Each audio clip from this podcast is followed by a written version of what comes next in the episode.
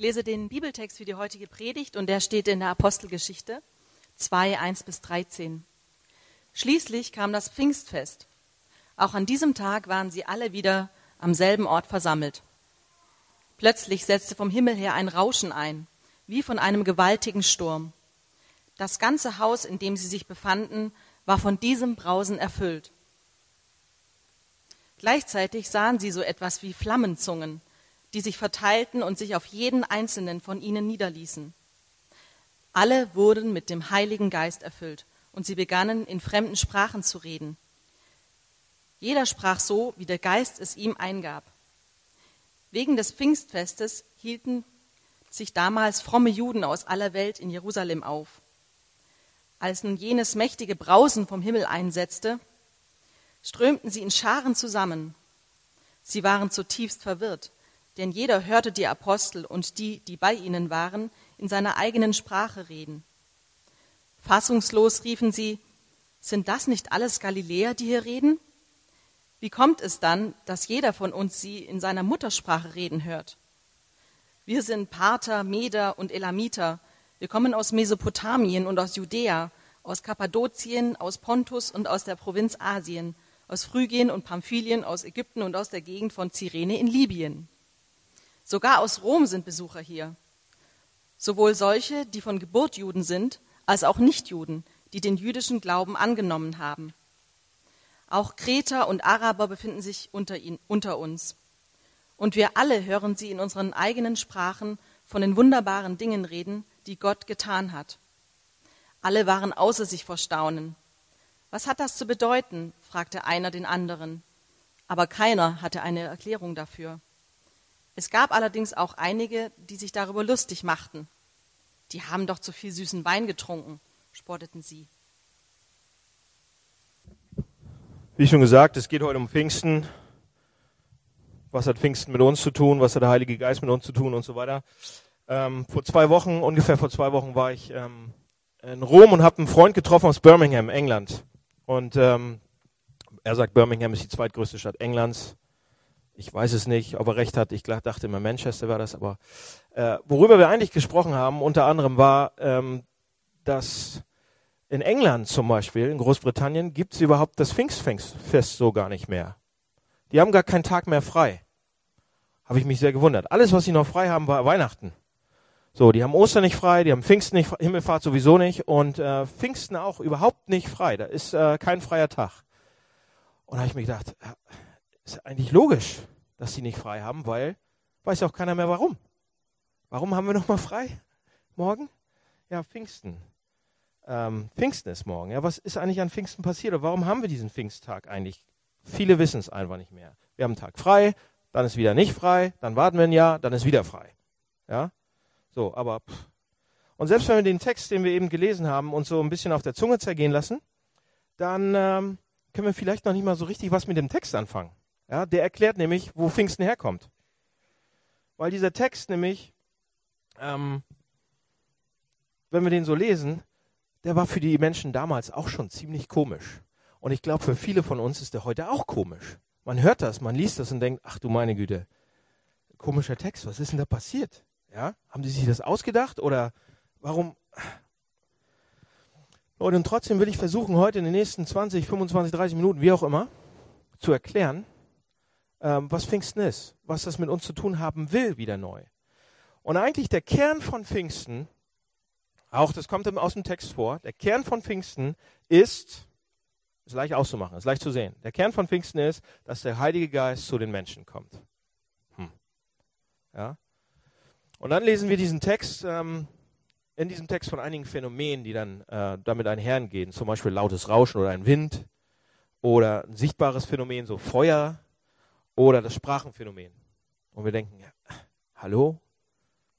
In Hamburg ist dauernd Wind? Äh, wahrscheinlich da nie. Deshalb haben die es gleich gemerkt. So, aber Feuer, Wind, Sprachen, ja, was hat das mit uns zu tun?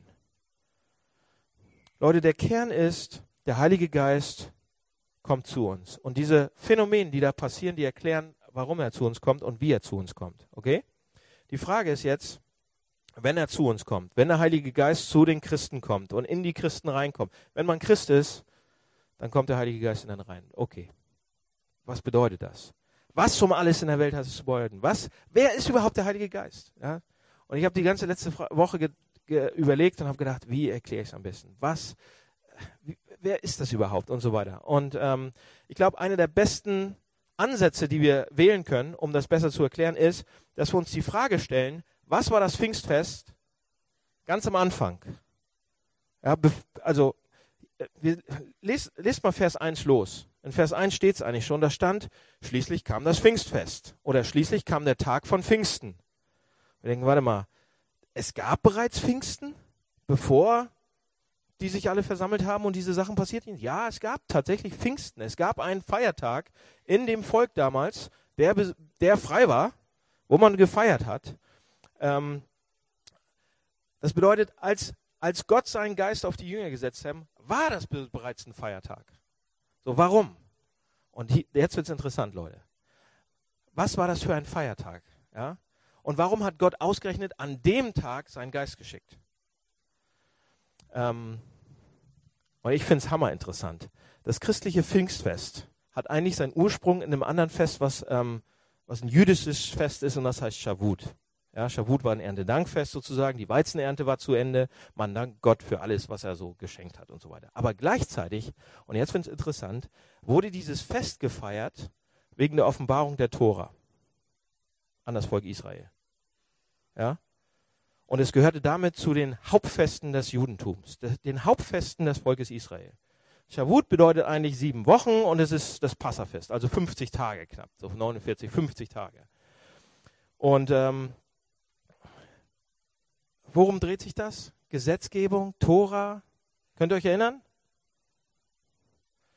Dieses Fest, das war deren Nationalfeiertag und der 3. Oktober des Volkes Israel. Dieses Fest drehte sich um die Gesetzgebung am Berg Sinai.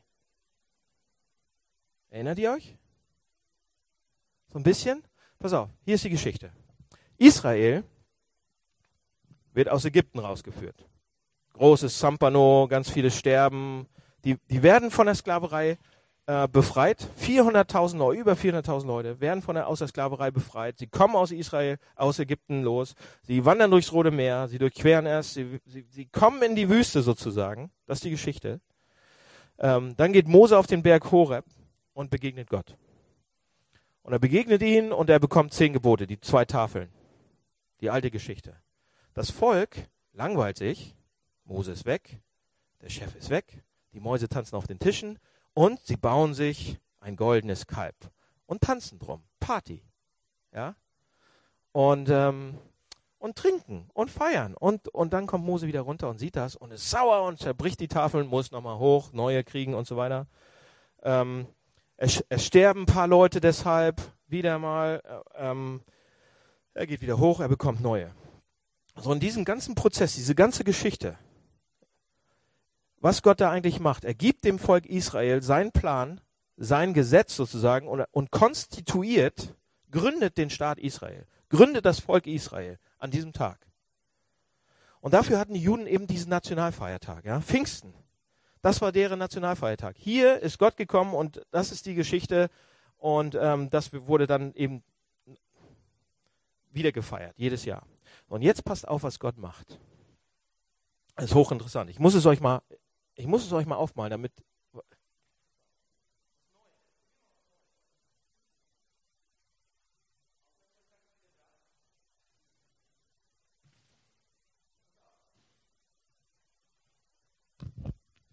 Ich habe mein Ding hier äh, nicht dabei, deshalb. Also, wir haben hier Altes Testament und Neues Testament. Wir haben hier Berg Sinai, also Sinai, Gesetzgebung, und hier Pfingsten, so wie wir das kennen. Ja. So. Wenn wir beide Geschichten lesen, beide Geschichten lesen, dann sehen wir, dass im Alten Testament die Menschen darauf gewartet haben, dass Gott redet. Ja?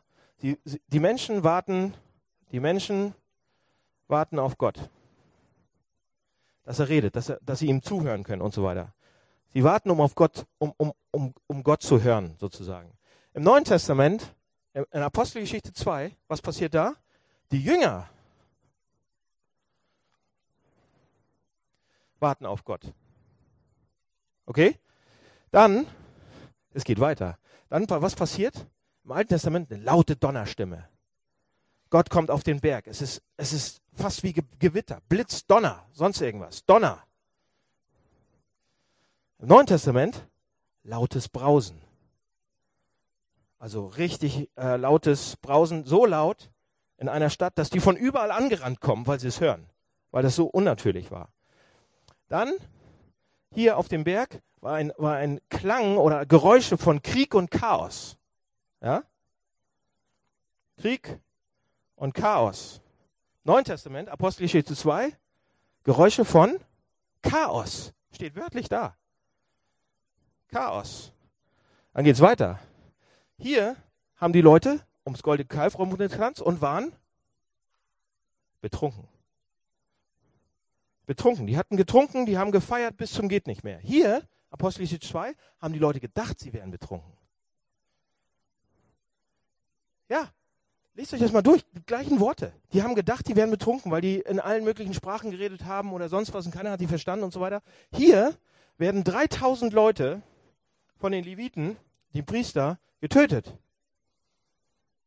Ja, 3000 Leute sterben. Hier werden 3000 Leute an dem Tag gerettet. Warum 3000? Hm? Hier, als der Staat Israel gegründet wird, verjagt man alle anderen, die nicht zum Volk Israel gehören. Alle Heiden werden verjagt. Man verjagt die Heiden. Hier werden alle reingeholt. Alle Nationen, alle Völker werden reingeholt. Es ist für alle Nationen sozusagen. Hier wird das, was, ist hier, was passiert hier? Die Geburt des Volkes Israel. Und hier die Geburt der, ich schreibe mal Kirche. Und das letzte ist, hier an diesem Tag wird das Gesetz gegeben und hier gibt Gott den Geist. Merkt ihr was? Ich habe mich selbst überrascht. Ich habe das so vorher noch nie herausgefunden, noch nie gesehen, so klar. Der Text ist über, na, Matthias, drei, viertausend Jahre alt, vielleicht noch älter. Der Text 2000. Und naja, wir denken, oh, 2000, 3000, 4000 macht keinen Unterschied. Doch, macht einen großen Unterschied. Das sind so viele Gemeinsamkeiten und trotzdem ein paar Unterschiede. So, jetzt nochmal die Frage. Warum hat Gott sich ausgerechnet den Pfingsttag, als er den Geist gibt, für diesen Tag ausgesucht? Warum gibt Gott ausgerechnet an diesem Tag den Heiligen Geist? Was sagt das über Pfingsten?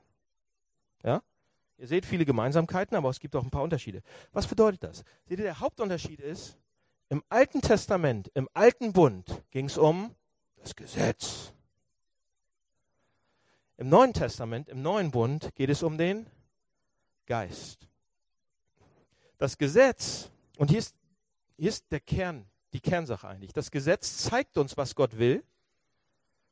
Der Geist bringt uns daran, dass wir wollen, was Gott will.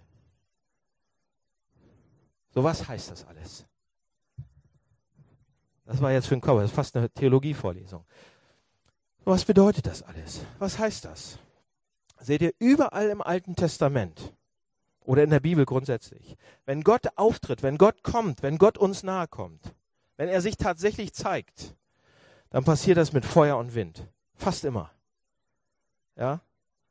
Als Gott zu Hiob kam, da kam er im Wirbelwind. Als Gott zu Abraham oder zu Mose kam, da war ein Feuer im Busch, der brennende Dornbusch. Als Gott Abraham erscheint, erscheint er als brennende Fackel, die zwischen den Stücken der Tiere hindurchgeht, in 1. Mose ähm, 15. Ja, am Pfingstfest, also damals bei diesem Nationalfeiertag, kommt Gott auf den Berg Sinai mit Sturm und Feuer, Wind und Feuer. Und dann passiert es wieder, aber viel, viel tiefgreifender. Das nächste Pfingsten sozusagen. In den Versen 2 und 3 lesen wir, er kommt als Wind und Feuer. Also was bedeutet das? Gott, seine lebendige Gegenwart kommt zu uns herunter. Und zwar nicht nur zu einer Person. Das ist die erste Stelle, wo der Geist vielen gegeben wird. Er kommt zu uns Er berührt uns, er begegnet uns, er zeigt sich uns, wir können das spüren. Und das sagt uns, dass eine Erfahrung der Transzendenz wichtig und möglich ist. Hm? Eine Erfahrung des Transzendenten, dass man Gott erfährt, dass man ihn spürt, ist wichtig und möglich. Das war, das war für die frühen Anhänger des Christentums, für die ersten Christen. Das, ihre Botschaft, die sie erzählt haben, war nicht nur etwas, was sie verstanden haben, was sie im Kopf hatten, sondern was sie gesehen hatten, was sie erfahren hatten, was sie angefasst haben, was sie gespürt haben. Also es, hier ist der, der Hauptsatz. Erfahrung des Transzendenten ist wichtig und möglich. Okay? Oh, pass auf, jetzt haben wir ein paar ähm, Freunde von mir. Karl Marx, Sigmund Freud und Nietzsche. Kennt ihr? Wir sind damit groß geworden. Wir mussten das lernen bis zur Verga bis bis äh, bis wir nicht mehr konnten sozusagen. Ja? So, die, die drei Leute und auch noch ein paar andere, aber die waren die Redelsführer dabei. Die haben, die haben, die haben Folgendes gesagt. Die haben gesagt, oder die haben gelehrt, dass Religion überflüssig werden wird. Dass Religion aufhören wird. Ja? Ende des 18. 19. Jahrhunderts, Anfang des 20. Jahrhunderts, da, da haben die gelehrt, da waren die groß und da haben die gesagt, Religion wird aufhören. Ja? Sie lehrten, dass der moderne Mensch Religion nicht mehr brauchen wird. Und sie haben gesagt, früher, als wir Naturkräfte noch nicht verstanden hatten, ja, die Urmenschen oder die Leute in der Antike, die haben Naturkräfte überhaupt nicht verstanden.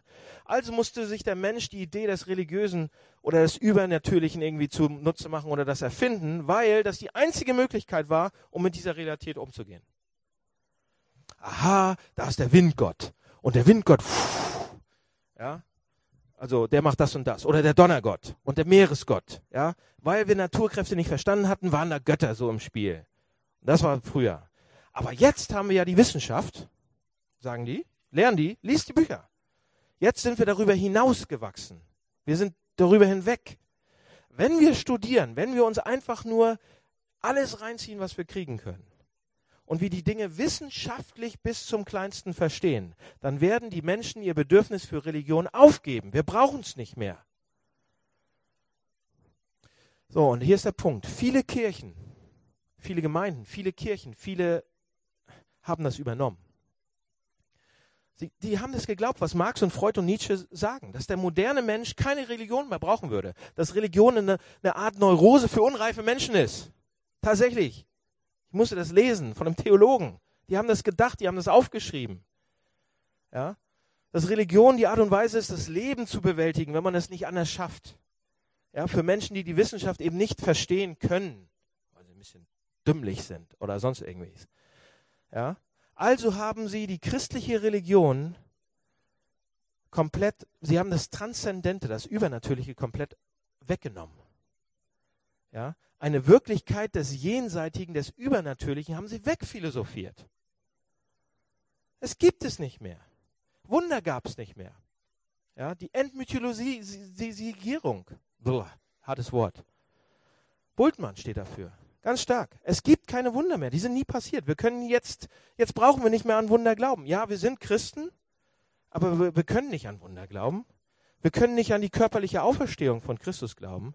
Wir können nicht glauben an die Jungfrauengeburt schon gar nicht. Ja, übers Wasser gehen geht eigentlich auch nicht. Außer wenn man mit 160 Sachen rüberläuft. Ähm, aber normale Menschen können das nicht, weil hier, ne? Ich schaffe ja keine 160 Sachen. Ähm, wir können an diese Sachen nicht glauben. Wir können an die Wunder nicht glauben. Die sind widerlegt. Das ist wissenschaftlich nicht beweisbar. Und deshalb können wir an die, die, die, die göttliche Offenbarung, Gottes Wahrheit in der Bibel, können wir nicht glauben. Das pflücken wir auseinander. Wir glauben nicht, dass er wieder, wir glauben nicht, dass wir wiedergeboren werden. Wir müssen diese Ideen loswerden. Warum? Weil wir relevant sein wollen für moderne Menschen. Das hat die Kirche gesagt. Das sagt sie immer noch teilweise. Und hier kommt aber der Punkt weil wir ja nicht mehr modern sind, sondern postmodern. Wir kommen ein bisschen weiter. Die, was sagen die heutigen Philosophen? Was sagen Denker, die hinter Nietzsche und, und, ähm, und Kant und Feuerbach und so, solche Denker, was sagen Leute, die darüber hinaus sind, die davon gelernt haben, aber weiterdenken? Pass auf, heutige Denker und Philosophen weisen darauf hin, dass es nichts weniger Relevantes für die Menschen heute gibt, als eine Kirche, die ihnen keine transzendente Erfahrung geben kann. Hm? Das heißt, eine Kirche, die kein transzendentes Mittel oder Zentrum hat, ist absolut relevant für alles. Unrelevant, äh, unrelevant für alles. Das sagen sie. Ja? Wenn eine Kirche nichts Transzendentes mehr hat, keine Mystik mehr hat, dann ist sie unrelevant für unsere Gesellschaft. Das sagen die modernen äh, ähm, Philosophen. Allen voran Catherine Armstrong.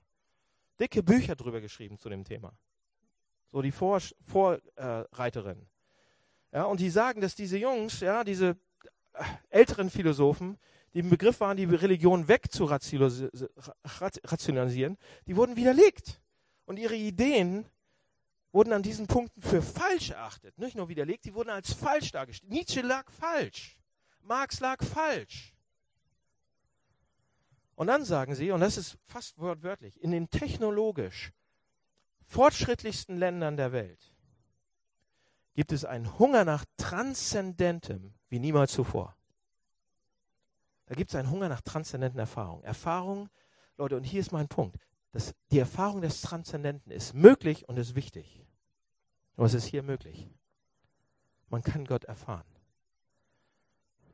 Meine besten Argumente bringen ihn nicht so zum Ausdruck, machen ihn so nicht klar, als wenn man ihn wirklich erfährt.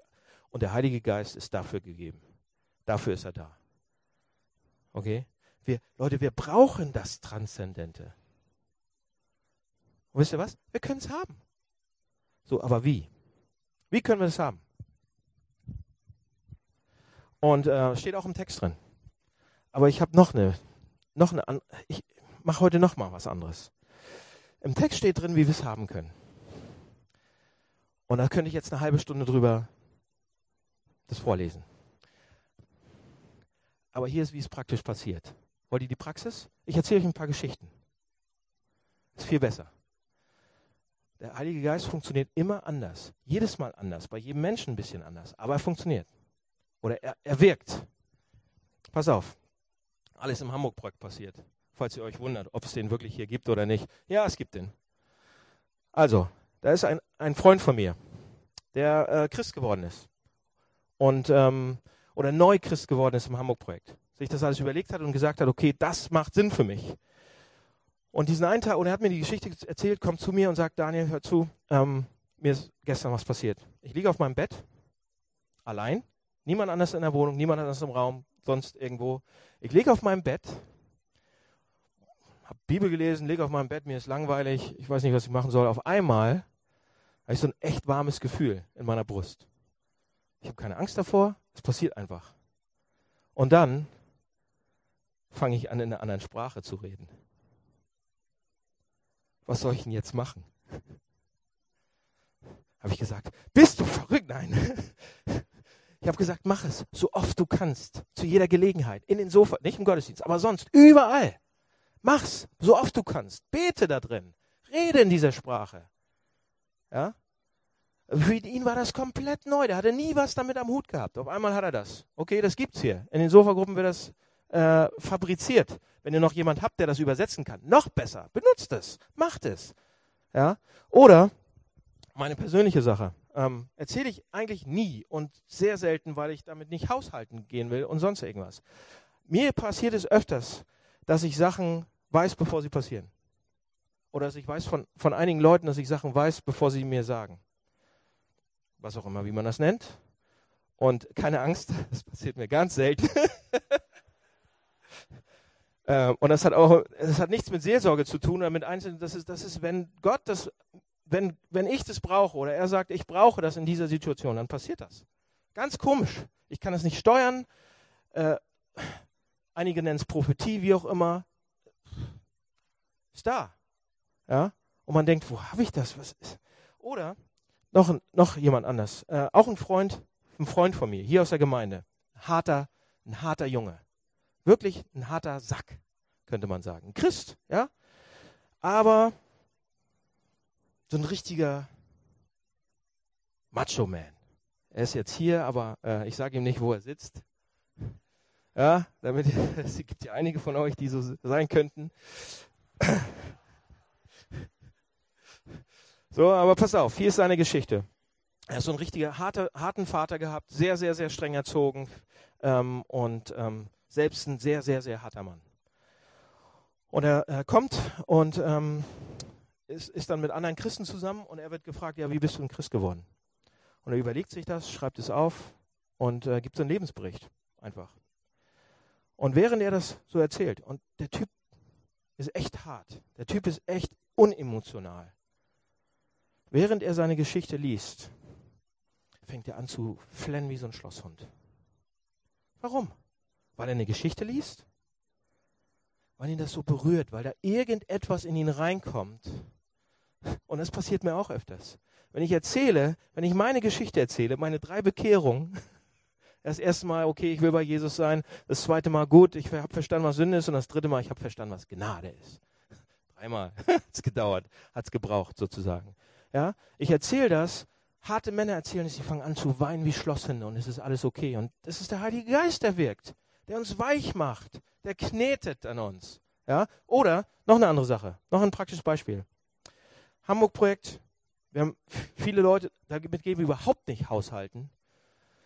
Aber es gibt eine Reihe Leute, die krank gewesen sind. Und wir haben das äh, Gebet nach Jakobus 5 gemacht. So die Ältesten oder im Moment sind es ja nur Dominik, Matthias und ich, wir Pastoren. Und wir sind hingegangen und haben für die Leute gebetet. Und wir haben erwartet, dass einige gesund werden, aber man, man kann das ja nicht machen so.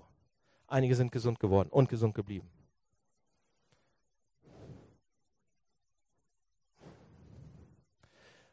Noch ein Punkt. Wie wird jemand Christ? In zwei Wochen haben wir eine Taufe. Fünf Leute lassen sich taufen bis jetzt. Wer möchte noch? Also, fünf Leute lassen sich taufen. Ist super. Die haben entschlossen, das ist eine, es gibt kein mögliches Nein mehr. Es gibt einen Gott, ich will den näher kennenlernen. Ich lasse mich taufen, ich will dazugehören. Okay, das ist die Taufe letzten Endes. Wie wird jemand Christ? Wie, wie fängt jemand an, an sowas zu glauben? daran zu glauben, dass tatsächlich äh, Christus für mich ans Kreuz gegangen ist, gestorben ist und ich dadurch irgendwie mit Gott im Reinen bin. Wie glaubt man an sowas? An so eine Geschichten? Das ist doch nicht normal. Und die, viele Christen von euch können Geschichten erzählen. Und ich wünsche mir das in Zukunft, dass wir diese Geschichten mehr teilen. Dass ihr erzählt, euch untereinander, hier von vorne, ähm, was Gott bei euch macht, wie Gott es mit euch macht. Ganz unterschiedliche Geschichten. Er ist immer anders. Er funktioniert nicht immer gleich. Wir können, funktionieren ist das falsche Wort. Er ist immer anders. Er arbeitet immer anders. Er erscheint immer anders. Aber er ist da. Und jedes Mal ist man fast erschrocken. Ja?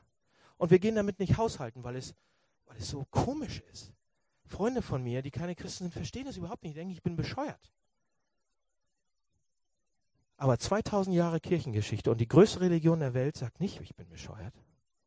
Viel mehr Leute sagen, ich habe Christus erfahren, ich habe Gott erfahren, als Leute, die sagen, oh, ihr seid doof oder ihr seid komisch. Ja?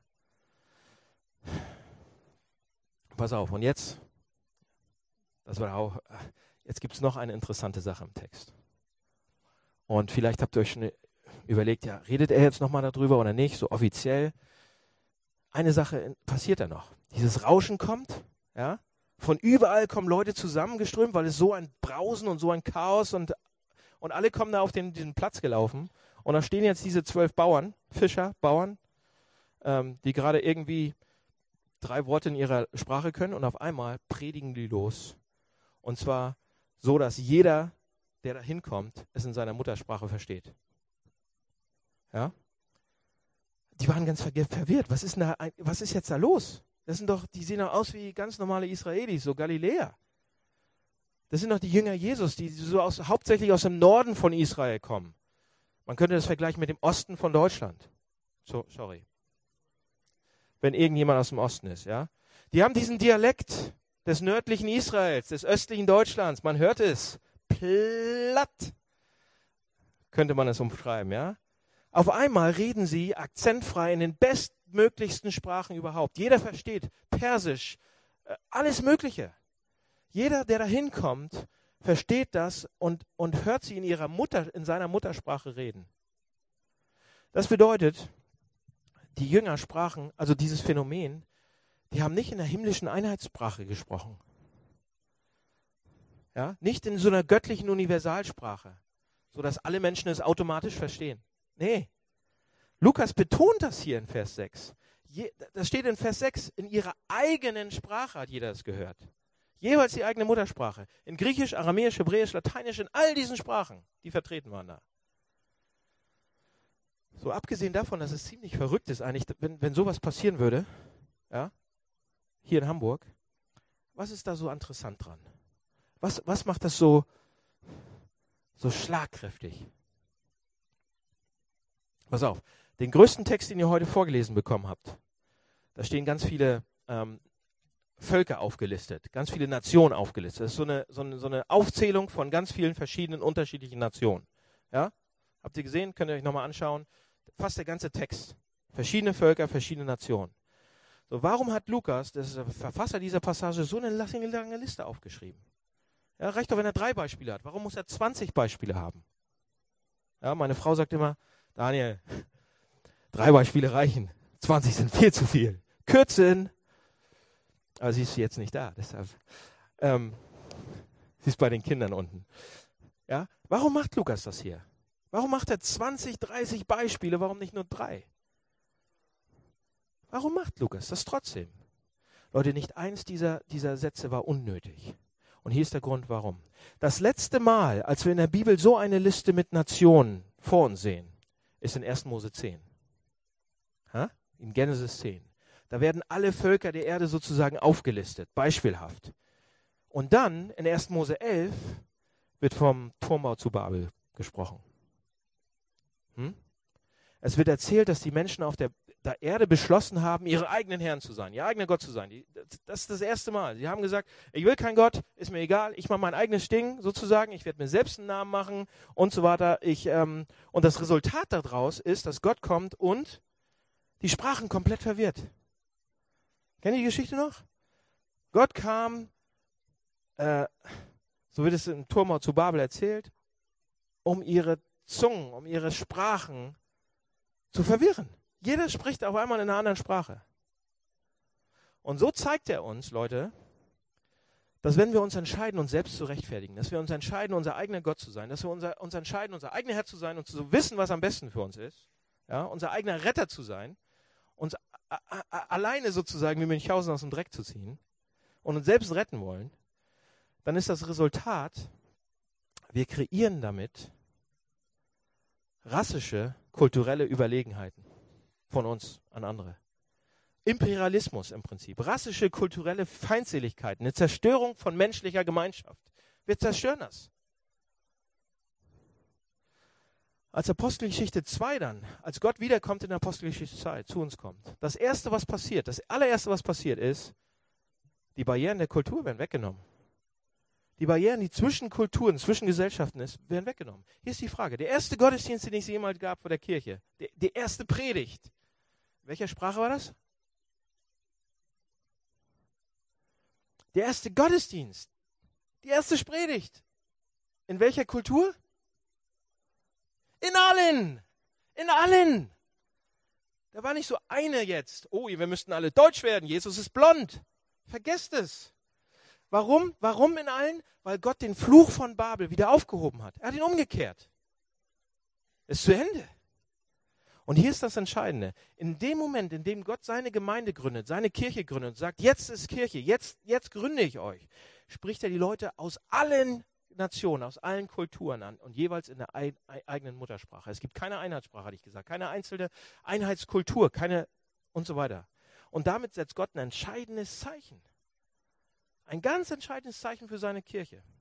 Pass auf, Teil von Gottes Kirche zu sein, bedeutet nicht, in eine farblose Einheitskultur reinzukommen und, zu, und, und reingepresst zu werden. Und dass alle das Gleiche denken, dass alle das Gleiche anziehen, dass alle die gleiche Prägung haben, dass alle die gleiche Identität haben, dass alle gleich eingeladen werden und alle das Gleiche denken. Das ist die christliche Kirche. Ja? Wir überschwappen alle mit unserem Zeugs und äh, McDonalds äh, machen alles zu, zu christliche Kirche Deutschland. Das ist nicht, was hier gesagt wird. Überhaupt nicht. Es geht nicht darum, dass wir alle die gleiche Sprache, alle die gleichen auf dem kulturellen Nenner sind. Ja? Alles vereinheitlichen. Sondern der Heilige Geist spricht in allen Sprachen. So machen wir das praktisch. Was bedeutet das? Machen wir es praktisch. Das Hamburg-Projekt. Seht ihr, in vielen Kirchen, auch aus denen ich komme oder die ich gesehen habe, und vielleicht haben einige von euch die ähnliche äh, Beispiele äh, oder, oder Vergangenheiten erlebt, gibt es zumindest die Tendenz dazu, das christliche Leben dieser Kirche oder dieser Gemeinschaft gleichzusetzen mit einer bestimmten Kultur. Okay? Christ zu sein bedeutet dann eben unterschwellig, sich auf eine bestimmte Art und Weise zu kleiden. Ja, dann bist du Christ. Ja, das kann ich ja schon sehen, teilweise. Tatsächlich. Oder einen bestimmten Wortschatz anzunehmen. Man redet dann irgendwann komisch. Ja? Meine Freunde verstehen überhaupt nicht mehr, was ich sage. Oder, auf, oder man, bestimmte Berufsgruppen zu bevorzugen. Oder bestimmte Parteien zu wählen und andere nicht. Als Christ wählt man irgendwas mit C. Und alle anderen nicht. Ja, oder irgendwas, die christliche Werte haben. Und alle anderen darf man nicht. Oder wenn man in so eine, so eine Gemeinschaft reinkommt, dann, Leute, dann geht es sogar so weit, dass alle zusammen einen bestimmten Film sehr schlecht finden. Weil Christen finden diesen Film schlecht. Das geht einfach nicht. Harry Potter, also, Leute, da gibt es Bücher drüber. So ein Sch Schmarrn. Ja, Christsein wird gleichgesetzt, man kommt in die Kirche rein und Christian wird, Christsein wird gleichgesetzt mit einer bestimmten Kultur. Zum Beispiel einer gut bürgerlichen, politisch konservativen, gehobenen Mittelstandskultur. Oh, wie ich die liebe. Ja? Nicht so intellektuell, aber doch gebildet. Nicht völlig desinteressiert an den Tagesgeschehen und an, an ARD und so weiter, aber nicht wirklich offen für die säkulare Kultur. Die ist doch, also, ne? Wir brennen unseren Schnaps lieber selber. Ja? Nicht zu reich, aber wohlhabend. Ja? Und so weiter. Leute, ich sage nichts gegen die Mittelstand oder Mittelstandskultur. Ich sage nichts dagegen. Das Problem beginnt, wenn kommuniziert wird, dass Christsein bedeutet, in diese Kultur reinzugehen, so zu sein, so zu werden. Ja? Weil das der Master Ding ist, weil das die Werte sind, die die Bibel äh, sozusagen vorgibt. Schwachsinn! Unterstreichen, unterstreichen, unterstreichen. Das stimmt nicht. Ja?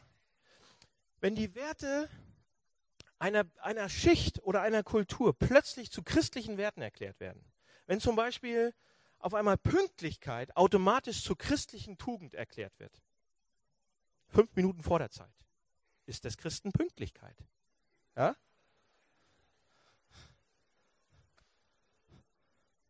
Ich würde mit Absicht gerne 15 Minuten später anfangen, den Hamburg-Projekt-Gottesdienst, was wir ja nicht machen. Ja? Oder wenn Sparen und Bausparverträge abschließen und Häuschen bauen verwechselt wird mit christlichem Wirtschaften. Oder wenn frühes Heiraten keine Option mehr ist, sondern eine christliche Tugend. Oder Ordnung und Sauberkeit zu Hause und saubere, adrette Kleidung keine Wahl mehr ist. Keine Frage des Geschmacks mehr, sondern Ausdruck einer vermeintlich inneren geistlichen Ordnung. Leute, so weit geht's. Und das ist ein Problem. Denn das ist nicht richtig. Das Problem dabei ist, das Christentum wird mit einer bestimmten Kultur gleichgesetzt. Und Christ zu werden, Christ zu sein, so als Christ zu leben, bedeutet, in diese Kultur rein zu müssen. Ja? Und nur noch diese Band zu hören.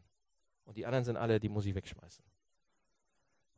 Leute, zu Pfingsten sehen wir, wie das Kommen des Heiligen Geistes diese, diese Kirche gegründet hat, die, die erste Kirche gegründet hat, letzten Endes. Und das, das absolut Erstaunliche, äh, äh, äh, das absolut Erstaunliche passiert.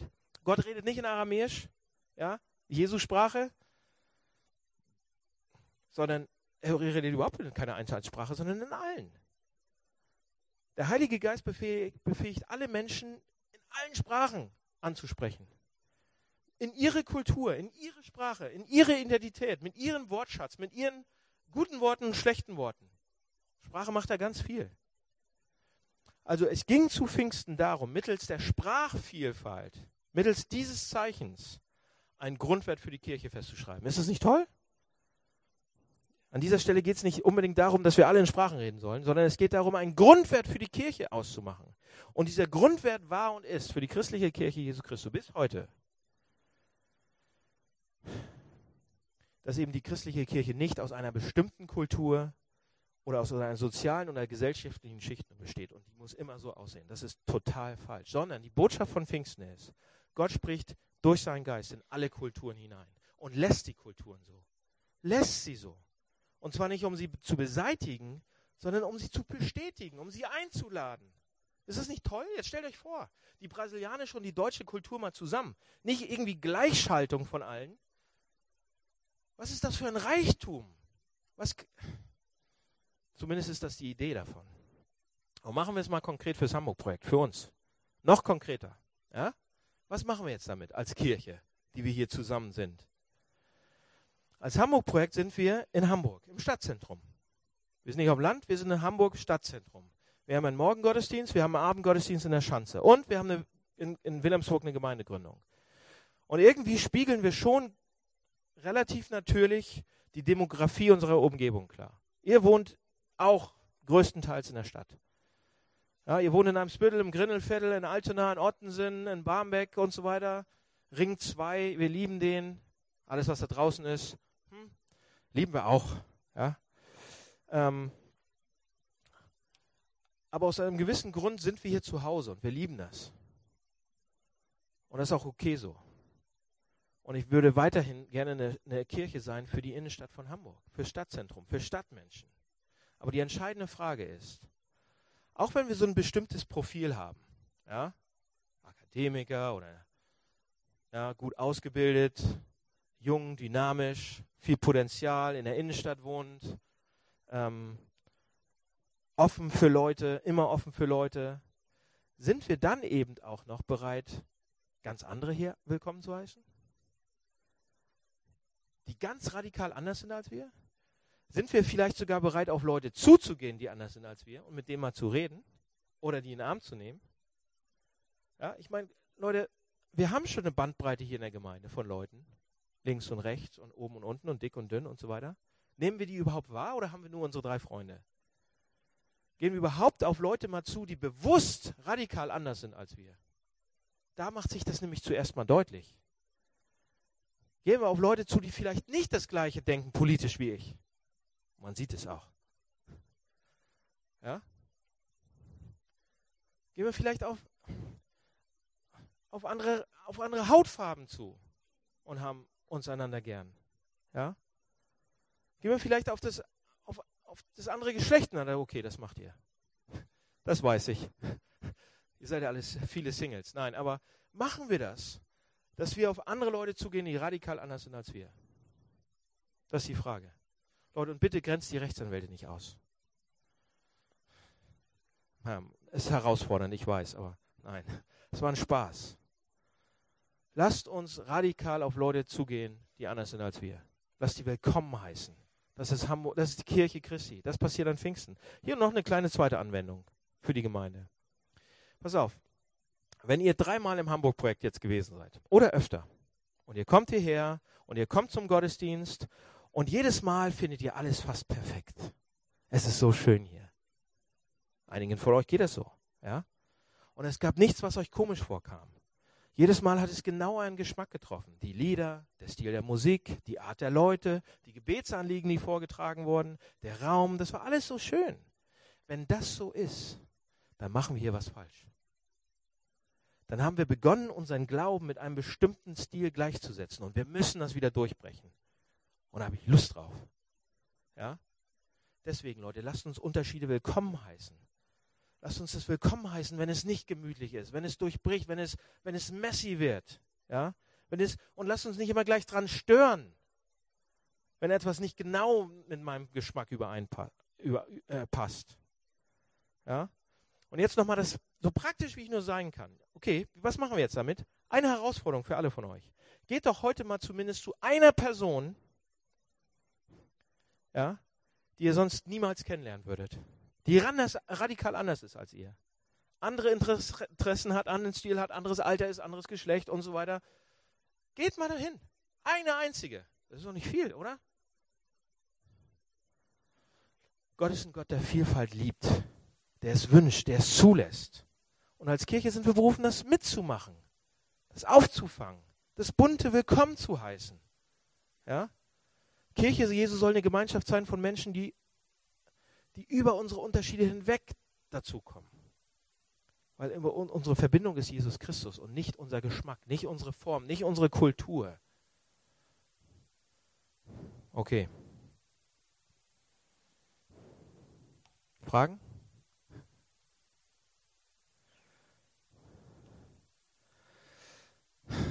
Lasst mich das mal abrunden. So, haben wir eine Menge gelernt ähm, über den Heiligen Geist. Wie der ist, wie der tickt, ist eine Person, ist die der, dreieinige Gott. Er kommt. Er kommt uns nah. Er bricht uns auf. Er gibt uns Kraft. Letzten Endes, wenn wir das zulassen, ja, wenn wir es zulassen, wenn wir sagen, okay, ich bin bereit, ähm, mich darauf einzulassen, dann geht er sogar so weit, dass er uns langsam verändert und uns dahin hinbringt, dass wir auch das wollen, was Gott will. Ja, was ich am Anfang gesagt habe, das Gesetz ist dazu da, es zeigt uns, was Gott will. Und es ist so hart manchmal und wie auch immer. Der Heilige Geist kommt und bringt uns langsam, zart dahin, dass wir wollen, was Gott will. Und eine der Sachen, eine der größten Sachen ist, dass eben die Kirche offen ist für alle. In Wilhelmsburg, aber hier auch. Für alle komischen Leute, für alle tollen Leute, für alle coolen Leute, für alle. Haben wir das überhaupt verinnerlicht oder haben wir nur unsere Freunde da? Das macht der Heilige Geist. Macht er das schon bei uns? Sind wir bereit, das zu leben, das zu lieben, das zu. Okay? Lasst uns so eine Gemeinde sein. Lasst uns das üben. Daran erinnern. Das Heiligen Geist rein.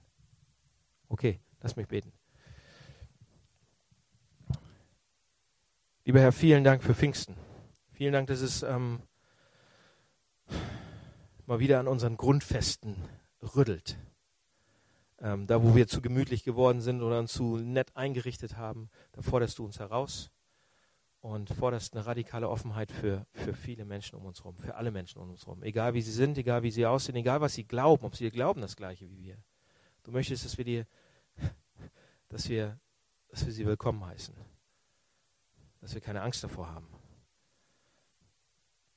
Vielen Dank für deinen Heiligen Geist. Vielen Dank, dass du Kraft gibst, dass du uns ähm, langsam dahin bringen willst, dass wir das auch wollen, was du willst. Amen.